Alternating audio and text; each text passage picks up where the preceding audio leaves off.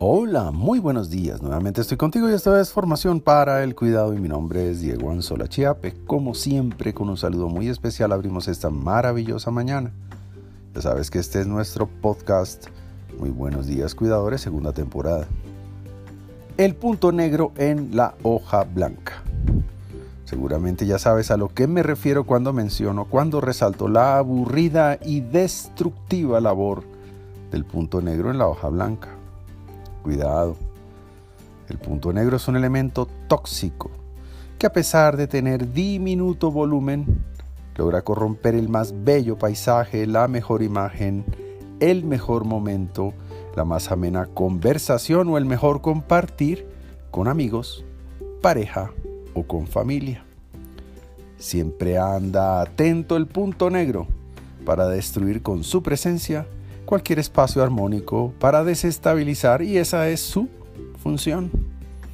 El punto negro es una de esas habilidades negativas que tienen las personas tóxicas, esas que te envenenan por estar siempre en la orilla de la crítica o de la corrección sin permiso. Mientras tanto, la hoja blanca, conviviendo con el punto negro, es el gran espacio armónico que a pesar de su condición pura, podría estar lleno de matices de colores y vida siempre y cuando el punto negro se convirtiera en un punto de color que ayudara a plasmar optimismo, luz, esperanza, reconocimiento, agradecimiento, bondad, servicio y amabilidad antes que crítica. Creo que se necesitan muchas y muy buenas conversaciones con los puntos negros para poder ayudar a que cambien de forma y de color. Un consejo. Piensa por un momento.